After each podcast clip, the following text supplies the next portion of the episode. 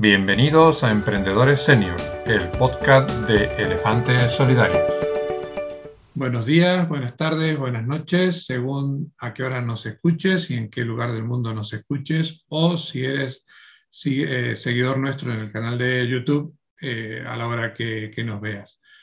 Hoy tenemos un episodio eh, realmente especial, es un episodio en el cual vamos a conversar con una persona a la cual le tengo una especial admiración porque lleva mucho tiempo en este mundo del podcast y eh, tiene una dilatada trayectoria profesional y sobre todo es una persona que es muy generosa a la hora de compartir sus conocimientos y trae a su podcast a gente extremadamente valiosa.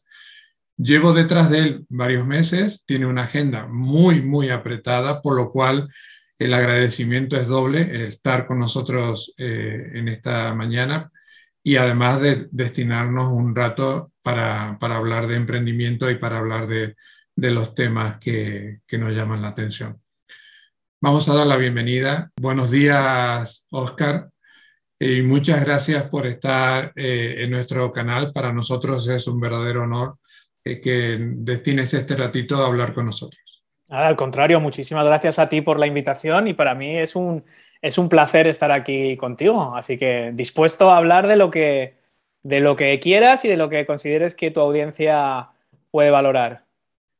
Habrá muy poca gente en el, en el mundo del podcasting que no sepa quién es Oscar Feito, pero para el desprevenido que no te conoce, Cuéntanos quién es Oscar Feito. Bueno, yo creo que me sobreestimas, José, y me hace sentir muy bien y muy halagado, así que te lo agradezco, pero yo, yo creo que hay mucha gente que no me conoce por suerte, porque eso significa que todavía podemos llegar a muchas más personas. Bueno, ¿qué hago yo? Yo me dedico a, bueno, como bien has dicho, yo tengo un podcast, pero para mí el podcast realmente no es un, no es un fin en sí mismo, digamos, ¿no? Es una herramienta que, bueno, pues de forma casual y accidental descubrí para trasladar un mensaje, ¿no? Entonces yo realmente mi mensaje es un mensaje casi, digamos, de, del emprendimiento como carrera, como alternativa, como plan A, como plan B, como hobby, como esperanza de, lo que cada uno quiera, ¿no? Yo creo que eh, yo llevo muchos años emprendiendo, yo no recuerdo la última vez que cobré una nómina, digamos, de terceros, no sé, igual son ya camino de 20 años realmente emprendiendo de una forma u otra.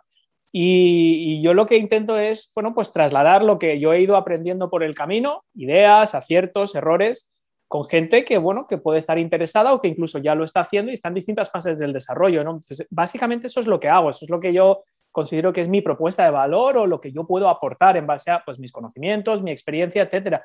El podcast, bueno, pues el podcast ha sido, como decía, un accidente, un afortunado accidente y es un vehículo más, ¿no? Es decir, si no existiera el podcast, pues yo compartiría lo mismo en otro formato, quizás a través de vídeos o quizás a través de webinars o quizás a través de email marketing, cosa que también hago, ¿no? Por lo tanto, para mí lo importante no es tanto si soy podcaster o si tengo un podcast, sino realmente el fondo de lo que yo procuro compartir, que es formación, motivación, inspiración para personas que están emprendiendo o que se están planteando emprender con cualquier finalidad, ¿no? Cada uno al final, el emprendimiento, pues para algunos, como te decía, pues puede ser algo a tiempo parcial, puede ser un hobby, puede ser un experimento o puede ser, digamos, su última bala, la última oportunidad para ganarse la vida, ¿no? Porque por cualquier razón, pues el mercado tradicional laboral se les ha cerrado.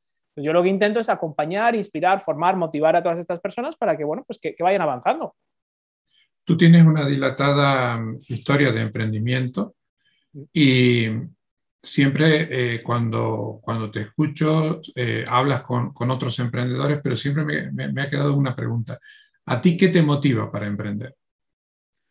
Pues mira, eh, yo creo que ha ido cambiando a lo largo del tiempo, ¿no? Como te decía, yo creo que una de las cosas que he descubierto es que enfocar el emprendimiento como algo que es una única solución a un único problema o a una única situación, yo creo que no es, es preciso, ¿no? Porque no solo cada persona puede tener distintos objetivos con respecto al emprendimiento, sino que incluso para una misma persona eso puede ir variando.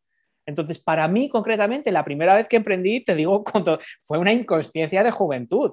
No sabía ni en qué me estaba metiendo, ni las repercusiones, ni qué, qué pasaba si no cotizaba la seguridad social durante 20 años más que la cuota autónoma. O sea, yo estas cosas no me preocupaban qué iba a pasar en el futuro, ¿no? Por lo tanto, surgió una oportunidad de hacer algo entretenido con amigos me pareció emocionante y lo hice. Y eso, entonces no hubo más pensamiento que ese, claro, con veintipocos años, pues así empecé.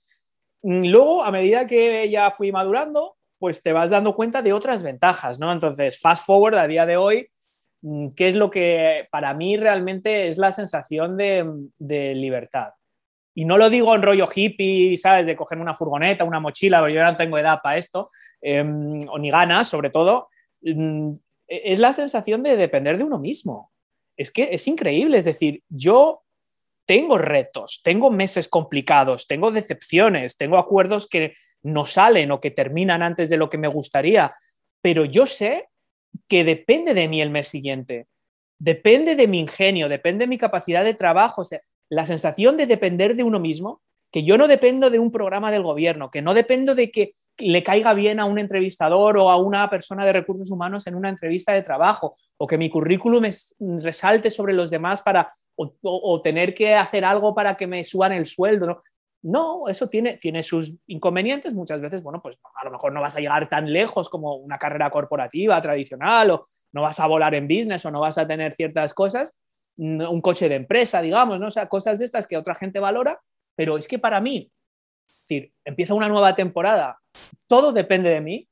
yo me reúno con Oscar, director de marketing, Oscar, director de operaciones, Oscar, director financiero. Tenemos esta reunión y decimos, bueno, ¿qué ¿hasta dónde vamos a llegar? ¿Qué vamos a hacer? ¿Qué nos hace ilusión? Y de repente, pues hay cosas que me dejan de hacer ilusión, pues las dejo de hacer. Otras que ya no me hacen tanta ilusión, pero las tengo que hacer porque gracias a eso, ¿cómo? Claro. Entonces, la capacidad de decidir lo que uno hace en cada momento con sus pros y sus contras, porque claro, ya no soy un iluso de todo es bonito y emprendes, y, no, no, ya, he visto el lado oscuro de eso, pero lo pones en una balanza, ¿no? Entonces, para mí, ese es el principal atractivo, ¿no? Esa sensación de me puedo ir mejor, me puedo ir peor, pero dependo de mí, es decir, cuando tú haces al final de mes y sumas los cursos que has vendido, las consultorías que has hecho, la gente que patrocina tus contenidos y dices, con esto vivo, con esto que he hecho yo cada día, no que me han pagado una nómina por no hacer nada o por aparentar o porque he estado 40 horas en un despacho haciendo más o haciendo menos. Esto es el resultado de mi trabajo, o sea, es que es una forma de literalmente ganarte la vida de una forma muy clara. Te invito a conocer la asociación Elefantes Solidarios visitando nuestra página web elefantesolidarios.org. y la libertad que tú acabas de decir, de volviendo a un viejo libro de, marketing, de tener los distintos sombreros en la mesa y ponerte el que corresponda en el momento que tú quieras, ¿no? Claro, o sea, al final de todos modos hay otro tipo de libertad que se asocia al emprendimiento, que es ese como location independent, ¿no? Que dicen los anglosajones, que es, bueno, eh, si yo quiero irme a la playa un mes, me voy. Si quiero, pero yo también digo a la gente que nos está escuchando que entiendo por tu programa, pues, ojo, yo todavía no tengo los 45, pero yo los cumplo este mes, ¿eh? dentro de tres semanas. O sea, que estoy ya ahí, ahí en el grupo, ¿no? Donde eh, al final, para mí, eso al final, el emprendimiento para mí casi implica, mm, sí, tienes una flexibilidad, que quiere decir que si yo un día a las 4 de la tarde digo, no me apetece trabajar, me voy ¿Cuántas veces ha pasado eso en los últimos cinco años? Una o dos. Cuando me pusieron la, aun cuando me pusieron la segunda dosis de la vacuna, que casi muero, estuve trabajando hasta las 7 de la tarde. Y luego fui a casa con cuarenta y tantos y casi muero, pero trabajé y trabajé al día siguiente. Entonces, pero e, es curioso, ¿no? Porque es reconfortante pensar que si quiero, hoy no trabajo, pero hoy sí voy a trabajar mañana ya veremos. y, mañana otra vez tenemos esta situación, ¿no? Con lo cual, el tema este de esa flexibilidad, eh, sí, el tema de los sombreros también es agotador, pero también es otro aspecto de, bueno, yo hoy puedo decidir, como tengo que preparar, por ejemplo, una entrevista, me puedo ir a hacerlo a una cafetería, me puedo ir a hacerlo a un parque, no tengo que dar explicaciones a la gente de por qué salgo antes, por qué salgo después. A mí entonces esa tranquilidad de no tener que dar explicaciones a nadie lo que haces, me resulta muy reconfortante. La verdad que sí.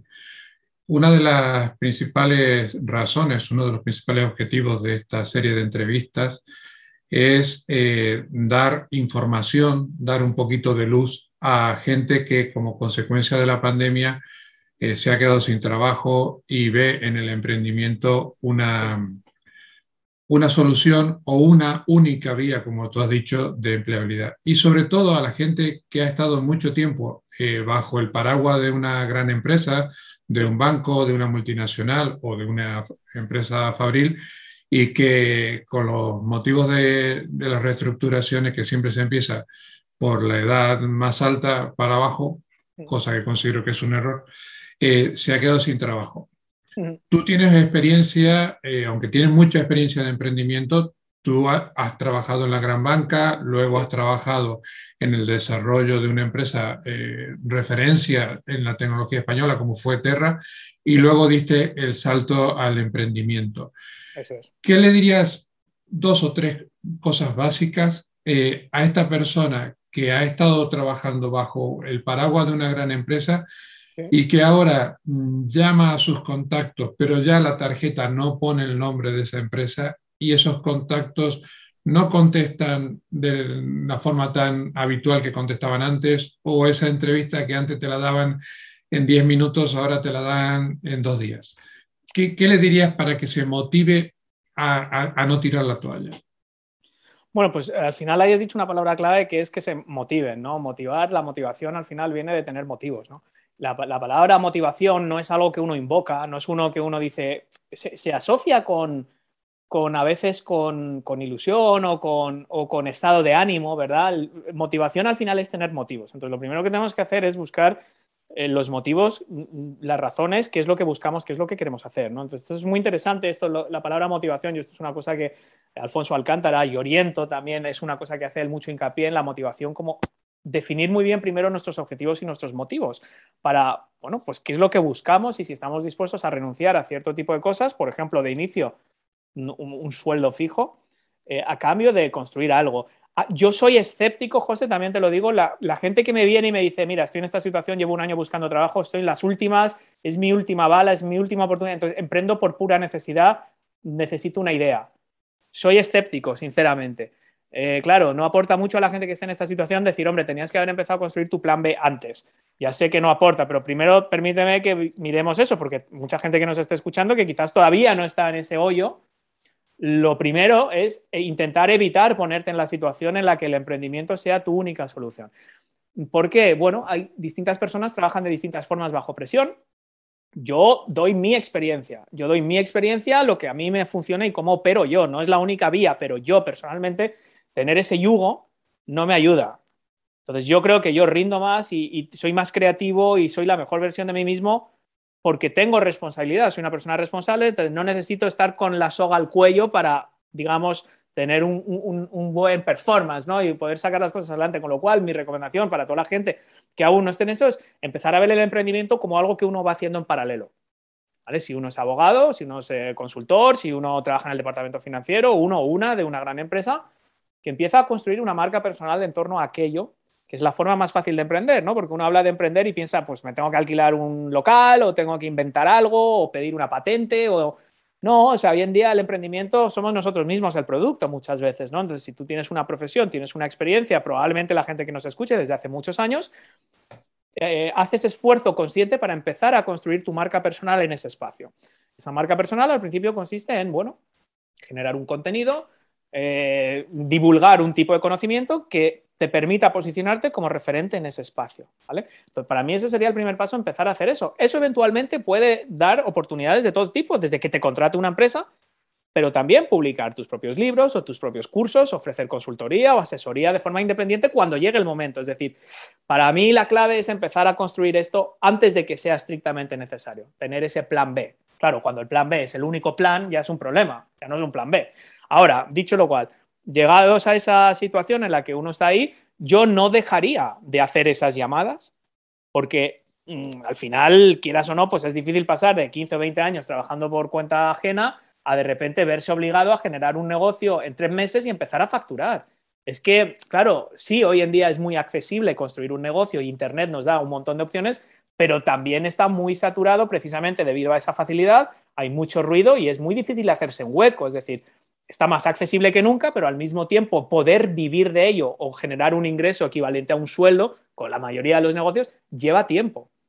Por lo tanto, yo no dejaría de buscar ese trabajo, no dejaría de de hacer esas llamadas, de, de tirar de esas tarjetas de visita y encontrar algo, pero siendo flexible en cuanto a decir, bueno, a lo mejor no es ni la mitad de lo que yo cobraba antes, pero voy a poder trabajar solo tres o cuatro días a la semana. Es decir, oye, esta empresa no me va a poder pagar lo que yo cobraba pre-pandemia por 40 horas semanales, por la situación de mercado, pero a lo mejor muchas otras matarían por tener a alguien de mi experiencia dos o tres días a la semana. Ahora es el momento de empezar a explorar esos modelos.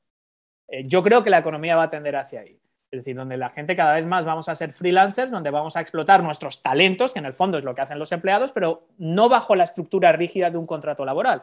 Entonces, oye, si yo ahora mismo eh, necesito mil euros más al mes o dos mil euros más al mes, pues a lo mejor lo que puedo hacer es llamar a una empresa y decir, oye, mira, yo tengo veintipico años de experiencia en marketing digital, no me vas a poder pagar cien mil euros al año ni de broma, pero a lo mejor me puedes pagar treinta mil o cuarenta mil y tienes a alguien de mi experiencia tres días a la semana.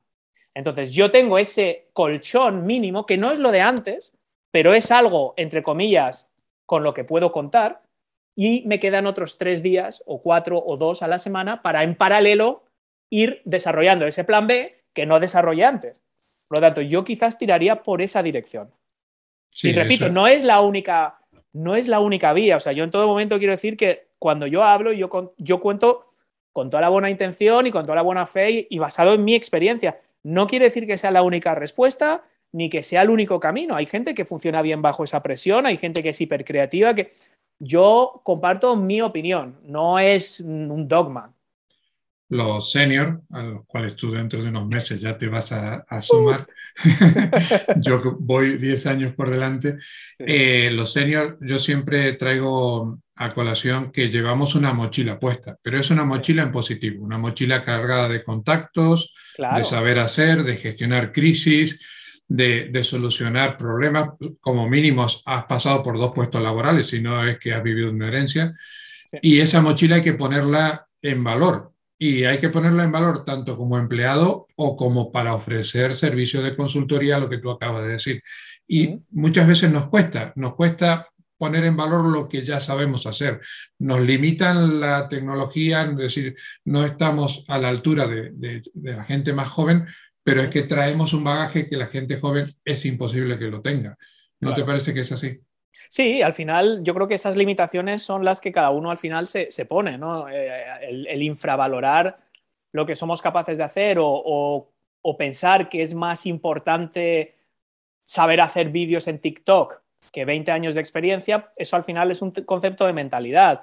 Lógicamente, todo es importante. Lo primero, para mí, lo más importante de todo es tu propuesta de valor, es decir, que tú realmente tengas la capacidad, bien por tu formación, bien por tu experiencia, tus vivencias o lo habitual, que es una combinación, un cóctel de formación, vivencias personales y experiencias en un determinado sector, eso es importante y eso es la base de todo, porque eso es lo que te va a hacer ser capaz de detectar problemas, puntos de dolor de un público objetivo y, ofrecer soluciones, ¿no?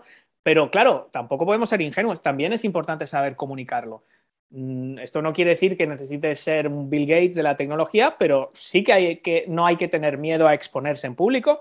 Hoy en día, afortunadamente, la tecnología es bastante fácil. Entonces, el problema que yo veo es que mucha gente, una de dos, o no valora su ese cóctel de formación, experiencia, conocimientos, vivencias, etcétera, o no valora eso, o piensa que necesita unos conocimientos y habilidades estratosféricas para poder comunicar todo aquello en Internet, cuando en realidad hoy en día delegar la, creación de una página web y, por ejemplo, la edición de un podcast, si vas a elegir un podcast como canal de contenido para que la gente te conozca, o delegar la creación de posts en LinkedIn, o delegar la creación de cápsulas de vídeo para atraer a una audiencia, es que hoy en día por 50 euros al mes te lo hacen realmente, ¿no? Eh, siendo, siendo ya tirando por lo alto, ¿no? Entonces, es verdad que la gente al final se pierde, se bloquea en uno de esos dos muros. A, o no tengo nada de valor que ofrecer, que como bien has dicho, pues es difícil porque entonces de que has estado viviendo los últimos 20 años, implícitamente alguien ha considerado que sí que tenías algo de valor. Y por otro lado, pensar que aun teniendo algo de valor, llegan al muro de cómo me van a descubrir, cómo me van a conocer, ¿Cómo convierto escuchas de un podcast o visualizaciones en redes sociales en dinero, que al final es lo que necesito? ¿Cómo monetizo? ¿Qué vendo? ¿Cuánto cobro? ¿Cobro por hora? ¿Cómo facturo? ¿Cómo me pagan? ¿Me tengo que dar de alta de autónomo? O sea, esas barreras que son en el fondo detalles son, digamos, yo creo, los dos principales puntos de bloqueo. Tú has nombrado algo que, además que tienes muchísima experiencia, tú llevas con tu podcast más de 370 episodios, 3 millones y medio de descargas. Más de 4 millones ya. Ya llevamos 4 millones, muy bien. Lo hemos superado este verano. Este verano eh, Eso eh, tiene un mérito extraordinario, sobre todo por la, por la continuidad en el tiempo. Eh, la gente que esté pensando darse a conocer a través de un podcast, ¿está a tiempo o ya está el podcasting está muy saturado y es difícil encontrar un nicho?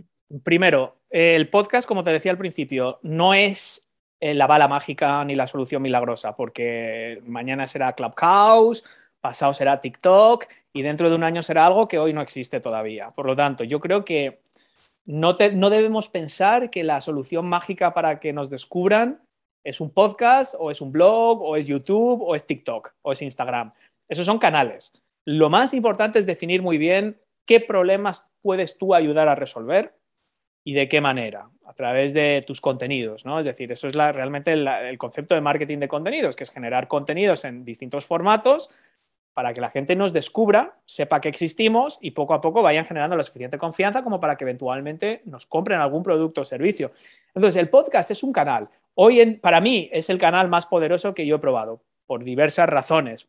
La fundamental es que la gente te puede escuchar mientras hace otras cosas. Es decir, no tiene que apartar tiempo de su agenda para ver un webinar en, vídeo, en vivo, o incluso ver un vídeo de YouTube, eh, o leer un, e, un ebook. ¿no? Es decir, bueno, vale, pues sí, esta persona me ofrece un ebook, pero yo tengo que leérmelo y son 200 páginas y no tengo tiempo. Bueno, pues es difícil que alguien, digamos, te empiece a conocer de esta forma. El podcast, para mí, el valor que tiene es eso, ¿no? Que la gente se acostumbra y tú como oyente de podcast sabes, se adapta a su rutina. Decir, pues yo todas las mañanas en el coche escucho un podcast, o cada vez que voy al gimnasio escucho un podcast, o cada vez que salgo a pasear al perro escucho un podcast. Por lo tanto, es una forma muy cómoda para tu oyente y por tanto para tu cliente potencial de que te escuche. ¿Estás a tiempo? Pues claro que estás a tiempo. Es como, no sé, mm, al final no se trata de lanzar un podcast y tener 7 billones de oyentes o ser el podcast más escuchado del mundo. De lo que se trata es de atraer a personas que potencialmente puedan estar interesadas en tu producto o servicio. Si tú vendes consultorías a 15.000 euros y tienes 200 oyentes al mes y cada mes uno te contrata una consultoría de 15.000 euros, yo creo que más de uno firmaría por eso. 200, 300 oyentes muy especializados. no necesitas hacer 370 episodios como yo, ni tener 4 millones de descargas. No hace falta. O sea, tú puedes tener una, especialización muy específica. Yo ahora, por ejemplo, estoy asesorando, no puedo decir el nombre, pero es una empresa en el ámbito de la salud animal, que producen, producen vacunas, producen determinados tipos de, digamos, de, de productos para la salud de distintos tipos de animales.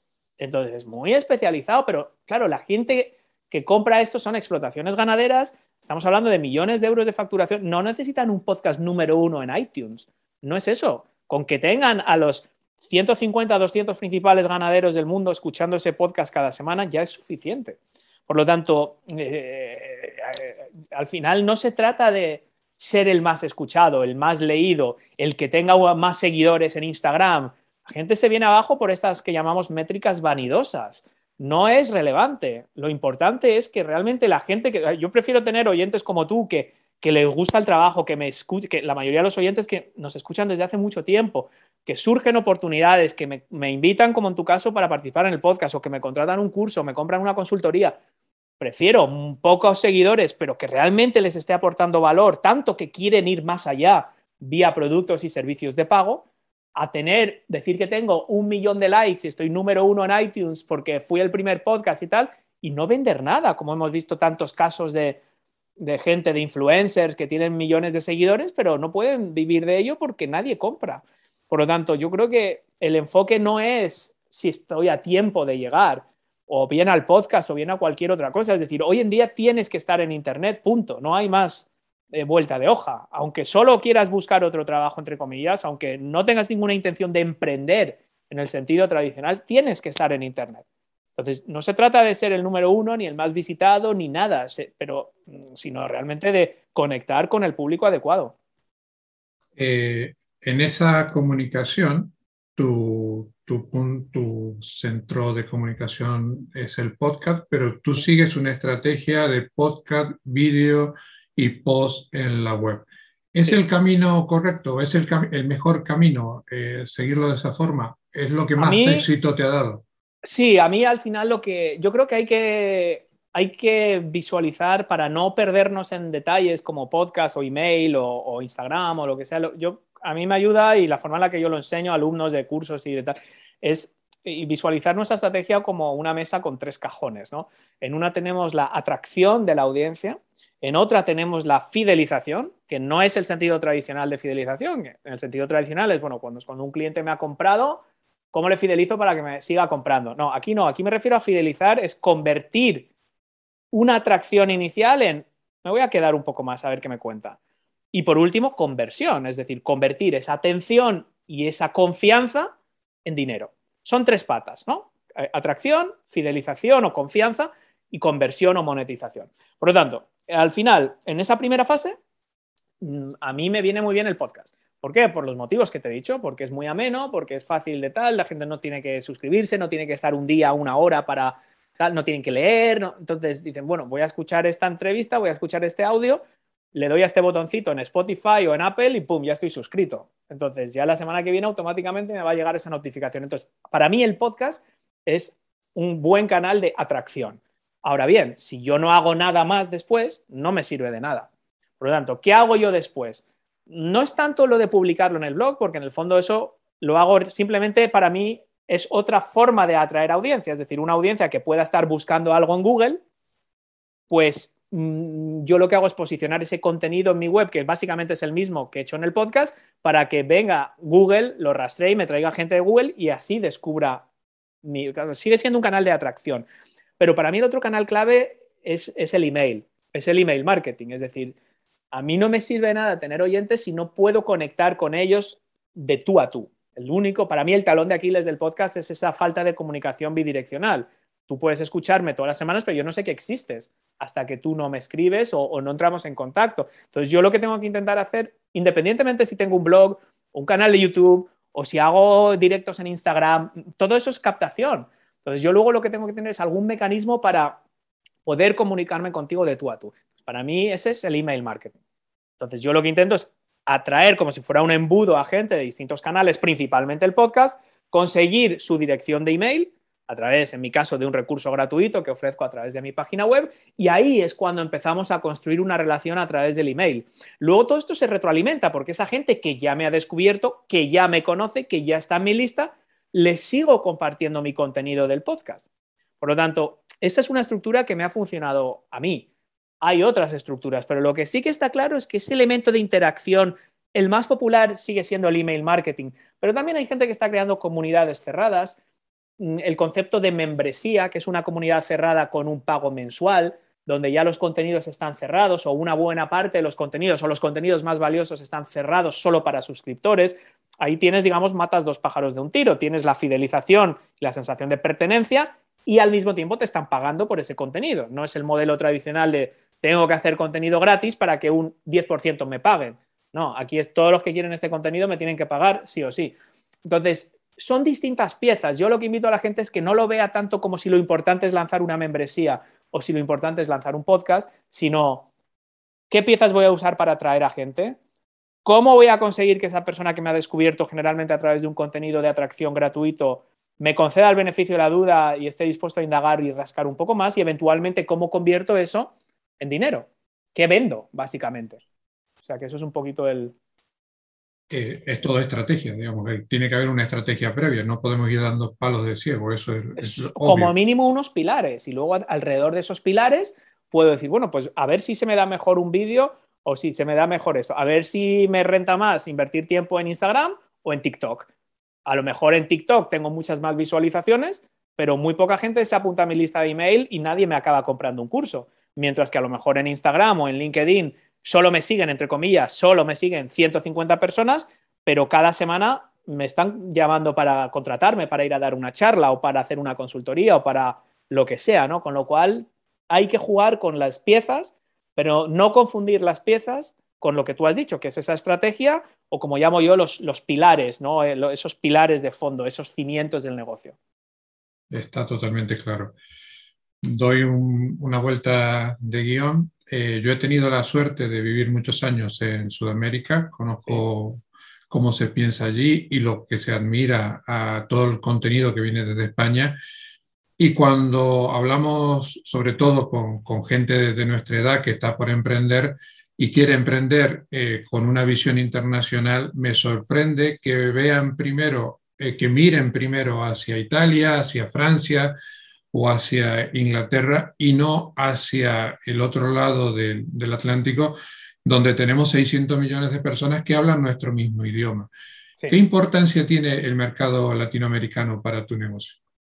Para, yo creo que es fundamental y coincido contigo muchas veces gente que tiene un negocio que es totalmente exportable, generalmente los negocios que giran en torno a contenidos. Y te pongo un ejemplo, un broker o alguien, yo tengo unos clientes que se llaman Inversapiens de Chile, que hacen, pues enseñan a la gente a operar en bolsa con, con ETFs, Electronically Traded Funds, o sea, fondos, y, y, cómo empezar a operar en bolsa. Entonces, esto es un negocio donde ese conocimiento, salvo quizás pequeñas, pues como qué plataforma qué comisión te cobra una plataforma en México o en España o en Chile, pues sí que hay pequeños detalles que pueden variar, ¿no? Brokers online disponibles en determinados países, pero el fondo de lo que puede ser una estrategia de inversión en bolsa, el conocimiento en esencia que tienen estas personas, vale para Chile, para España, para México, Costa Rica y para todo el mundo hispanohablante, ¿no? Por lo tanto, ahí es verdad que muchas veces estamos limitados y pensamos en, pues yo soy psicólogo, pues voy a personas de, de, de Cataluña, porque tengo además un gabinete y lo que me interesa es estar en Internet para llevar a gente a mi clínica de mi gabinete psicológico en, el no sé qué del PNDES. Eso está bien, o sea, está bien pensado, perfecto, porque todo lo que hagas online te va a servir para derivar tráfico. El problema es que el potencial que tiene Internet, como tú bien has dicho, de los 600 millones de personas potencialmente que pueden estar interesadas en información relacionada con, en este ejemplo, estrés o ansiedad o cualquier otra cosa que tú trates, solo una ínfima parte van a ser clientes potenciales de tu negocio presencial. Por lo tanto, lo inteligente sería desarrollar otro tipo de productos, por ejemplo, cursos online o asesorías online, para poder convertir o monetizar todo ese tráfico internacional que tienen el idioma en común.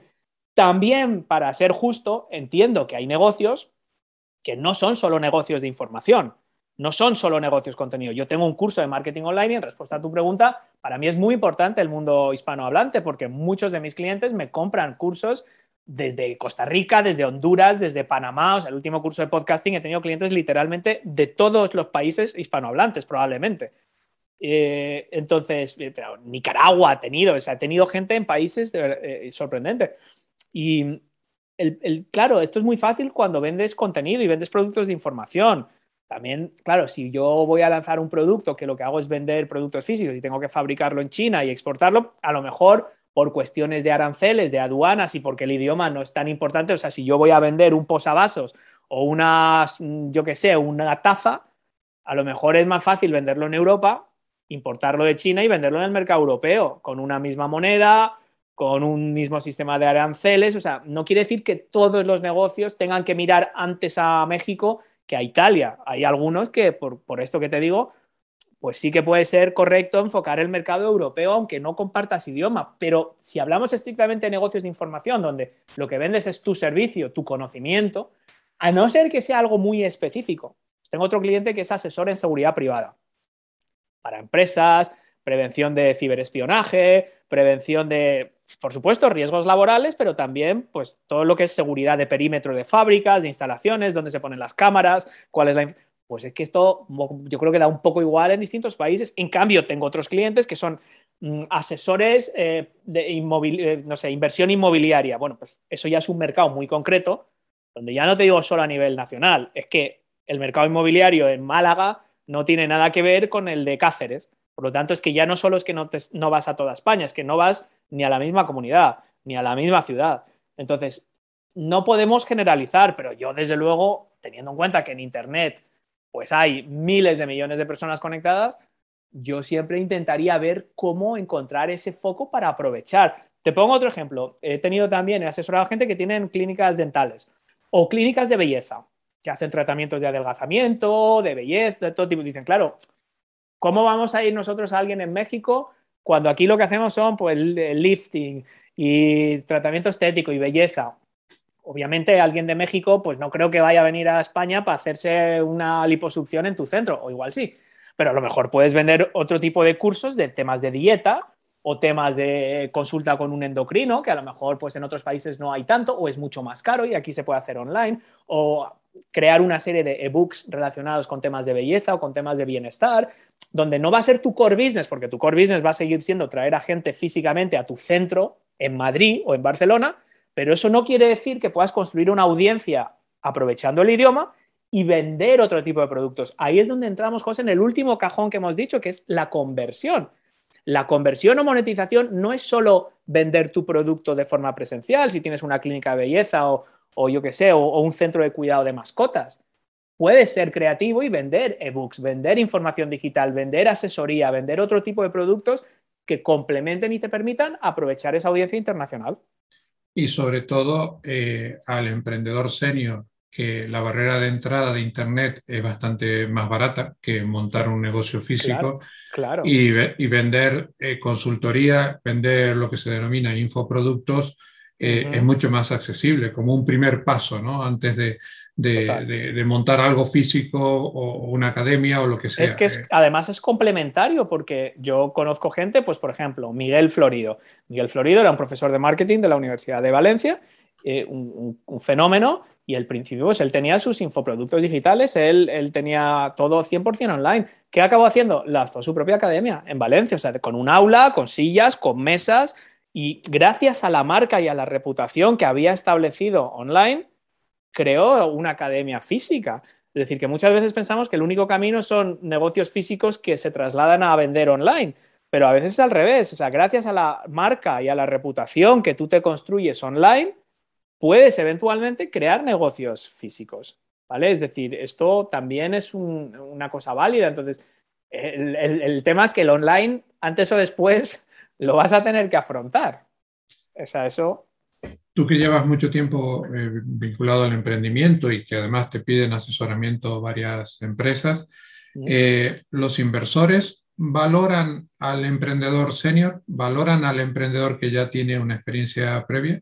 o estamos en igualdad de condiciones a, gente joven que sale de la universidad y monta su startup? A ver, yo depende del tipo de negocio. Yo, vendo, yo empecé en un mundo de, negocio de startup donde la inversión, el capital semilla, las famosas rondas de financiación, el venture capital, era necesario para financiarlo. ¿Por qué? Porque necesitas empleados, desarrollar un software. Es un tipo de negocio diferente. Yo ahí he entrevistado también en mi podcast a mucha gente de este mundo y sí que hay una tendencia de que se valora eh, los fundadores que no tengan otro tipo de ataduras ni prioridades. Eso es cierto, es decir, si eh, uno viene con una idea de una startup y tiene tres hijos y 50 años, existe la percepción de que esa persona al final pues va a tener la cabeza puesta en 27 sitios. Y cuando tú eres un inversor, tú lo que quieres es, oye, yo voy a invertir dinero en la empresa donde yo tenga máximas probabilidades de obtener una rentabilidad. Y sí que lógicamente la experiencia y los años de conocimiento que pueda tener una persona más mayor aportan valor, pero también entiendo que la persona de 50 años, yo hablo por mí, yo no estoy para estar trabajando 20 horas al día volcado en mi startup porque un fondo me ha puesto un millón de euros y espera multiplicarlo por 10 de aquí a tres años. Yo no estoy dispuesto a perderme el fútbol de mis hijos o a estar noches sin dormir no, quiero ser el próximo Mark Zuckerberg. Ahora, si tú esperas construir ese tipo de negocio, ya puedes convencerle al inversor de que no hay nada más importante para ti que tu negocio. O sea, no es decir, a las 8 me voy porque tengo que recoger al niño de fútbol. Eh, también te digo que eso existe. Ahora bien, la, la gran belleza es que en el mundo online actual se puede emprender con muy poco capital con muy poco capital, es decir, con un capital que pone uno mismo porque en el fondo lo que está es explotando su propio conocimiento. No necesitas socios, no necesitas oficinas, no necesitas desarrollar un producto de la leche, por lo tanto no necesitas financiarlo con inversión, con, inversión externa. Eso nos lleva a otro tema que hemos detectado eh, y, y, consideramos que la administración en todos sus programas de apoyo al emprendimiento tiene gran responsabilidad que es lo poco que se fomentan los emprendimientos mixtos. Eh, yo en este momento tengo un hijo que ha terminado la universidad, está eh, asociándose a otros chavales de, su misma edad con inquietudes similares y están, están en un proceso de emprendimiento. Pero si a ese camino inicial de emprendimiento le sumáramos eh, un asesoramiento, un acompañamiento de un senior, seguramente ese camino se quitarían algunas piedras, ¿no? Pero mm, cuando hablamos de emprendimiento, no, no hablamos de emprendimientos complementarios. ¿Por qué crees tú que no se fomentan los emprendimientos mixtos?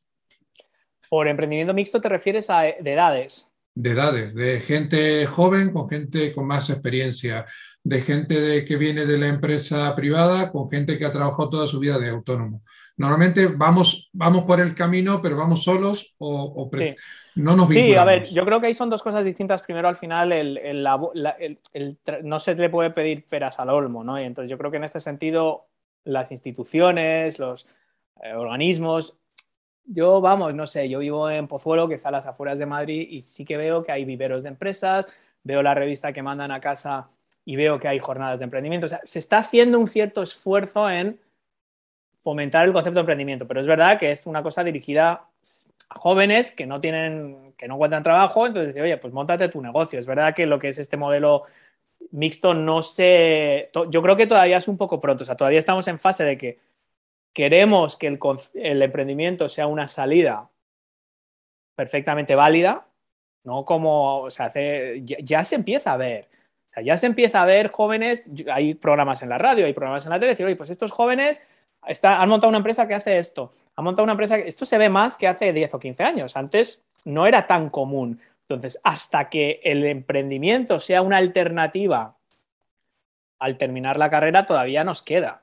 Pues yo creo que el primer paso todavía es que, los jóvenes cuando terminan la carrera sea una alternativa igual de válida ir a buscar financiación y crear una empresa que tener que buscar un trabajo. Entonces, todavía queda hasta eso. Entonces, yo creo que luego lo de cómo se estructura esa empresa y a quién se incluye, pues es todavía un proceso que puede llevar un poco más, más de tiempo. ¿no? Al final hay que pensar que muchas de estas empresas que se financian tienen muy poco dinero, obtienen muy poca financiación.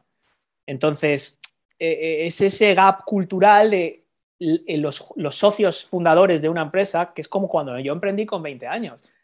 A mí me daba igual cuánto íbamos a cobrar, me daba igual eh, cuánto íbamos a trabajar. ¿Por qué? Porque yo era una apuesta a, muy largo plazo. Es decir, bueno, pues oye, si esto tarda 10 o 15 años y en esos años tengo que estar viviendo en casa de mis padres, pues no me importa porque estoy construyendo algo que espero el día de mañana vender o sacar a bolsa. Pero claro, el de 50 años que le dice, no, tú ven aquí a trabajar gratis y aporta toda tu experiencia. Ahora, no te podemos pagar, no tenemos nada para darte y contamos contigo 20 horas al día y tienes que estar aquí siempre para que a lo mejor de aquí a 10 años nos compre alguien. O sea, claro, también hay que ver qué se ofrece a cambio a este senior. ¿Qué se le ofrece a cambio de esa experiencia? Porque si se le da es, no, que a lo mejor algún día vendemos la empresa, es que yo no tengo tiempo. Tú sí, porque tienes 20 años. Tu hijo, como si no cobra, ¿sabes? No tiene ese problema, no tiene que pagar la letra del coche o, bueno, la letra del coche igual sí, pero que no tiene que vivir con su familia.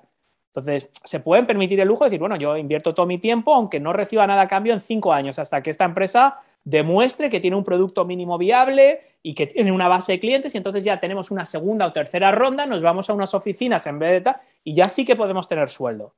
Pero tú no puedes llegar a un inversor y decirle, quiero medio millón de euros, ¿vale? ¿Y en qué te lo vas a gastar? 400.000 en sueldos. Porque claro, tenemos gente que no va a colaborar gratis, decir, pues nada, entonces es, difícil encontrar ese match. Entonces yo creo que sí que sería interesante tener esos modelos de decir, bueno, vamos a tener, vamos a contar con asesores que tengan experiencia en este sector, que tengan contactos y a lo mejor no les vamos a dar dinero, tampoco les vamos a exigir un, commitment, un compromiso full time y a cambio les vamos a dar, oye, pues unas acciones.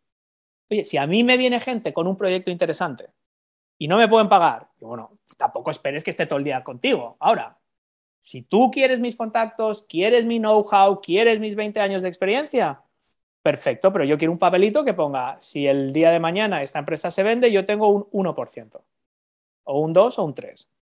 No quiero sueldo, no quiero nada. Ahora, vamos a hablar un día por semana, no me vas a estar mandando WhatsApps a las 2 de la mañana. Entonces, si te encaja bien, entonces yo creo que todavía nos cuesta presentar y plantear modelos donde se tenga en cuenta la experiencia, pero también se recompense de una forma, si no puede ser dinero, que sea otra cosa. Es que también muchas startups dicen, no, no, sí, yo encantado de tener a mayores aquí asesorando o gente con experiencia. ¿Y qué les vas a dar a cambio? Nada, una camiseta un día, ¿sabes? Claro, yo para eso me quedo en casa viendo la tele, con mi pensión, ¿sabes lo que te digo? O sea, que no, que no voy a tener, por cierto, pero... Bueno, pero que, creo que serían fórmulas que garantizarían en, todo caso eh, una cierta dosis de, de éxito porque los chavales tienen la potencia y nosotros el control. Es decir, la potencia sin control no, no sirve para nada y el control sin potencia tampoco, ¿no? Claro, claro, claro. Yo incluso lo veo, pero yo incluso lo veo en disciplinas como el marketing digital y gente que está lanzando negocios digitales eh, que son puros online.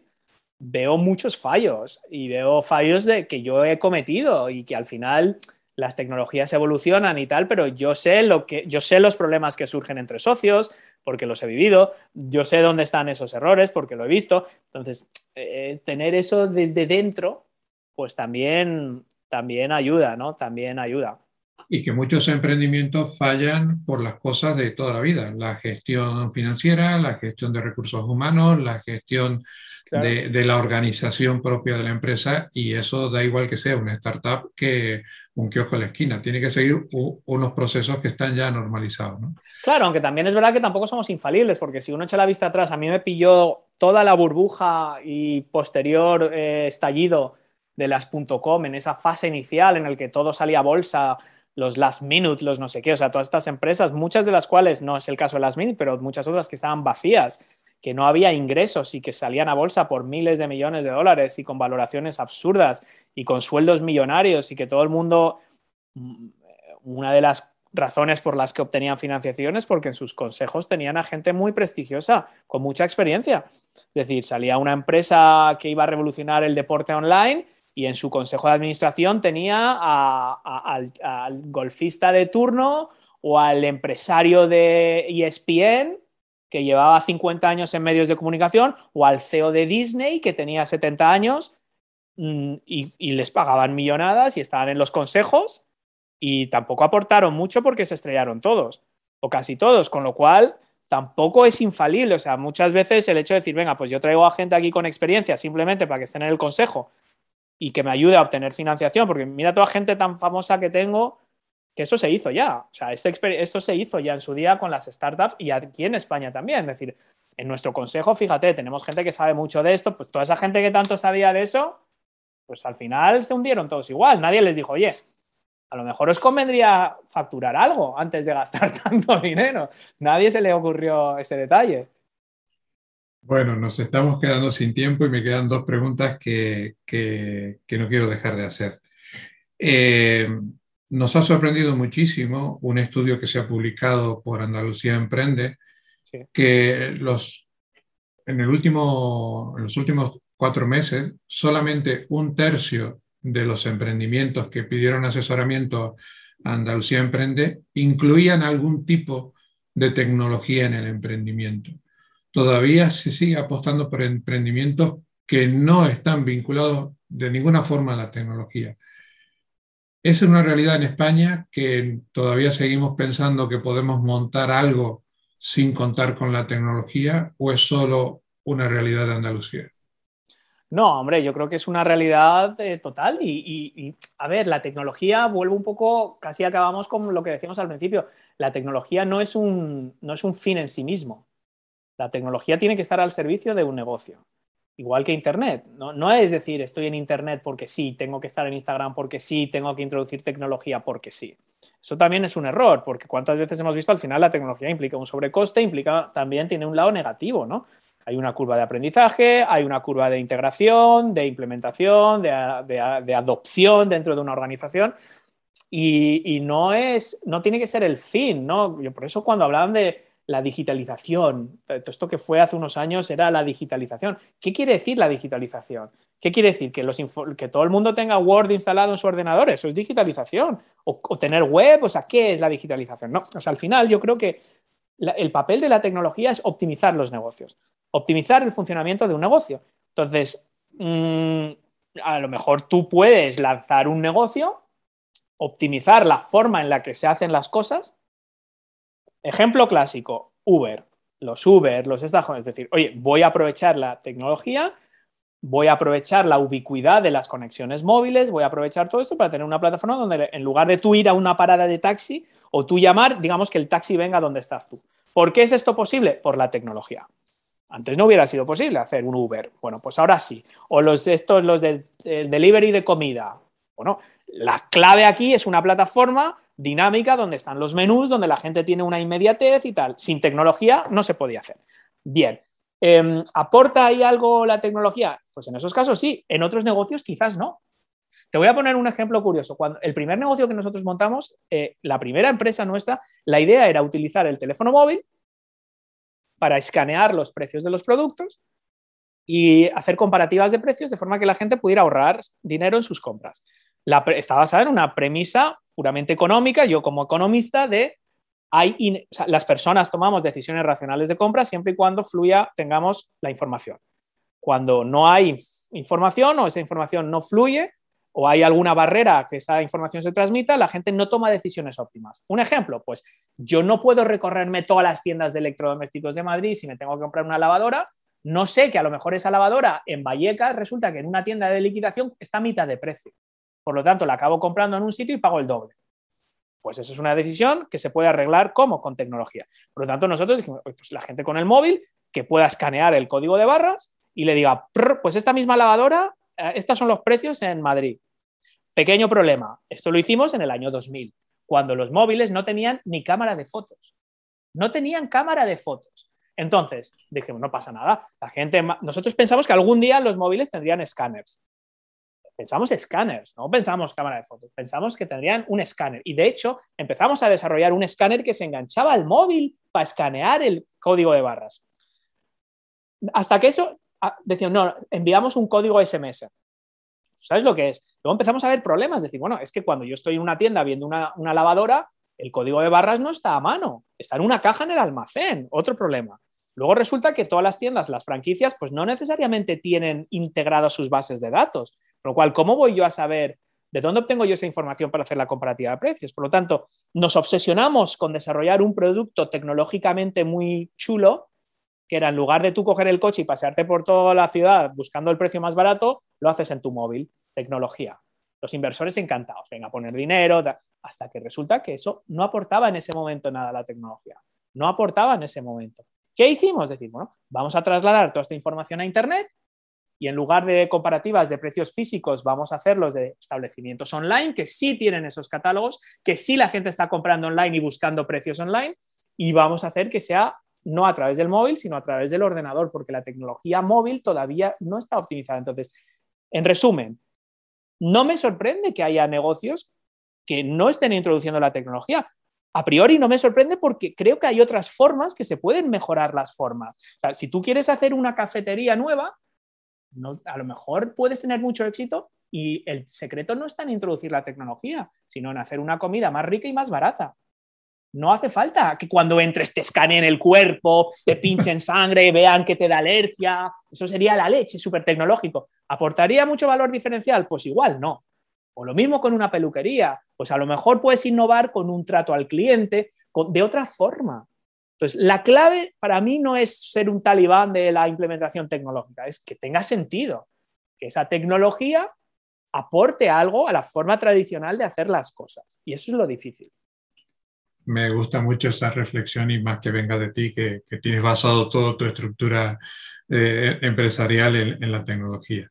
Para terminar, vamos a hacer un ejercicio que hacemos siempre eh, cuando terminamos la entrevista y es eh, a esta mesa virtual, que lamentablemente algún día la, pretendo que sea real, eh, esta mesa virtual que estamos, este café virtual que nos estamos tomando, vamos a invitar a, una señora, a un señor que hasta ahora ha tenido el gusanillo del emprendimiento, pero se ha desarrollado su, su vida laboral en otro sector y quiere dar el salto al emprendimiento. ¿Qué tres consejos rápidos le, darías como básicos para que ese primer trayecto eh, sea con cierta garantía de éxito? Pues primero, que empiece ya. que no, que no siga dando vueltas, porque por muchas vueltas que le dé en busca de esa idea perfecta, en el nicho de mercado perfecto, el enfoque perfecto, va a estar exactamente igual de perdido dentro de un año. O sea, que se marque un tiempo límite para empezar a hacer, sobre todo en estos negocios online de marca personal, de voy a lanzar mi web y tal, eso es, importante. Marcar un límite. Hoy mismo me ha escrito una persona que lleva tres años formándose en temas de marketing y, y no termina de encontrar el negocio. Pues haz algo, da igual, lanza algo que tú creas que puede estar semejante a donde te gustaría y ya irás mejorando sobre la marcha. primero, empezar a hacer. Em, segundo, formarse. Eh, formarse es decir, esto al final, el hecho de que Internet esté ahí y sea tan accesible es engañoso. Quieres como poco menos que tú entras online, cómo montar un negocio online. Boom, ves un vídeo y ya está. No, o sea, esto es una formación continua en aspectos técnicos y operativos y también en todo el tema mental, ¿no? De la exposición en público, la crítica, cosas que, bueno, pues que vamos, que quizás no estamos acostumbrados a, lidiar. O sea, uno que lleva 20 años trabajando en un trabajo no está acostumbrado a que venga un desconocido a tu mesa y te empiece a insultar por lo que estás haciendo, pero en Internet pasa todos los días. Entonces tú con toda la ilusión lanzas un blog, lanzas un podcast, lanzas un canal de YouTube y al día siguiente vas a tener gente que no conoces de nada que te está poniendo a parir. Entonces, esto pues hay que estar preparado para ciertas. Por lo tanto, el segundo consejo sería eh, la formación. Y el tercero, yo creo que para mí uno muy importante es disfrutar del camino. Es decir, no pensar, no, yo es que cuando tenga, lance un podcast y tenga mil oyentes, entonces ya veré que voy por buen camino. O cuando venda tanto, o cuando tal. Es decir, no posponer la gratificación de lo que estamos haciendo hasta que se cumplan X hitos más o menos arbitrarios. La clave para mí es disfrutar de cada momento siendo consciente, manejando las expectativas que, oye, a lo mejor nunca vas a poder vivir de esto que estás haciendo, pero disfruta de cada momento. Por ejemplo, yo, gente que despacha su podcast como si fuera, pues, como el que planta tomates.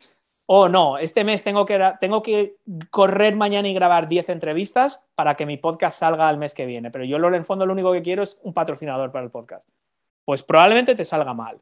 Entonces, disfruta del proceso de buscar un entrevistado, disfruta del proceso de preparar un guion, disfruta del proceso de grabar esa entrevista, de editarla, de hacerlo todo, cada paso de tu negocio, desde la web inicial, todo con mimo. No veas que cada paso solo es un paso que te lleva al siguiente, porque siempre habrá otro más. Por lo tanto, nunca vas a estar contento, satisfecho con lo que estás haciendo ahora. Siempre vas a decir, no, yo cuando venda, no, yo cuando tenga un infoproducto, no, yo cuando tenga mil clientes, no, yo cuando...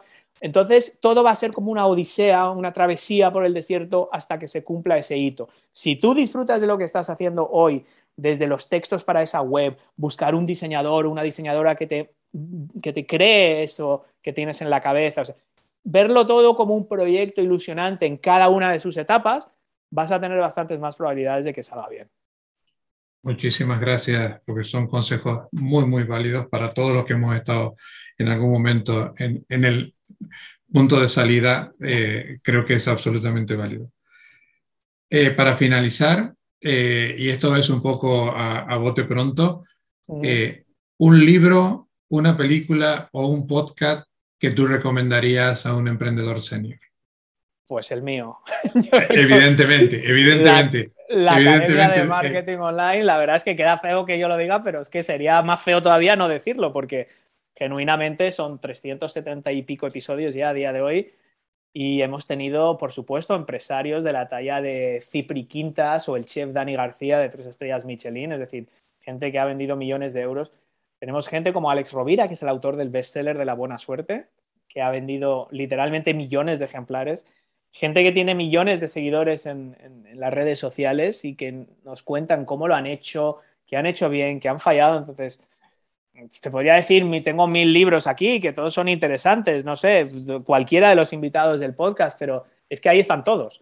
Y ahí viene cada semana, viene alguien eh, de todo tipo. Aparte de toda esta gente, hemos tenido ilusionistas, hemos tenido artesanos, magos, profesionales, payasos, eh, entrenadores personales, el campeón del mundo de surf adaptado, o sea, gente de lo más variopinta que solo tienen, que tienen una cosa en común, ¿no? que en algún momento se salieron de lo habitual para lanzar algo propio y yo creo que es una excelente fuente de aprendizaje, de formación y también de motivación y de inspiración, que es en el fondo pues lo que intentamos dar. Me has quitado el argumento final porque era la recomendación en el cierre, pero bueno, lo has hecho tú. Y, Somos perros viejos los dos. y muy convincente. Además de tu podcast, dile a la gente dónde te encuentra, cuáles son tus coordenadas digitales. Pues te lo voy a poner muy fácil para las... en contacto contigo. Te lo voy a poner súper fácil para las notas, oscarfeito.com.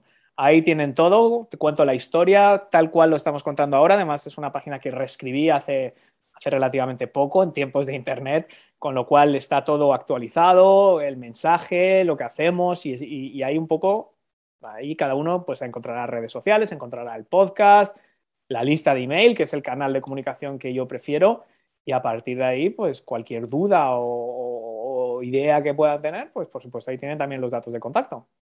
Además, Oscar eh, es muy muy activo en otras redes sociales y, sobre todo eh, contesta, que si estamos hablando hoy es porque eh, me tomé el atrevimiento de hacer una invitación sin que me conociera de nada y humildemente eh, contestó sin ningún tipo de solicitud ni contraprestación porque esta entrevista es absolutamente desinteresada de su parte. Por supuesto. Oscar, estoy infinitamente agradecido por esta hora que nos has dedicado. Eh, la cantidad de conocimiento que has compartido con nosotros creo que es de primer nivel y recomiendo a, las personas que no lo conozcan que, investiguen un, poquito quién es Oscar Feito y que le sigan, porque no solamente son los conocimientos que él eh, comparte, sino lo que acaba de decir, la gente a la cual invita que comparta en su podcast lo que hace o lo que sabe hacer.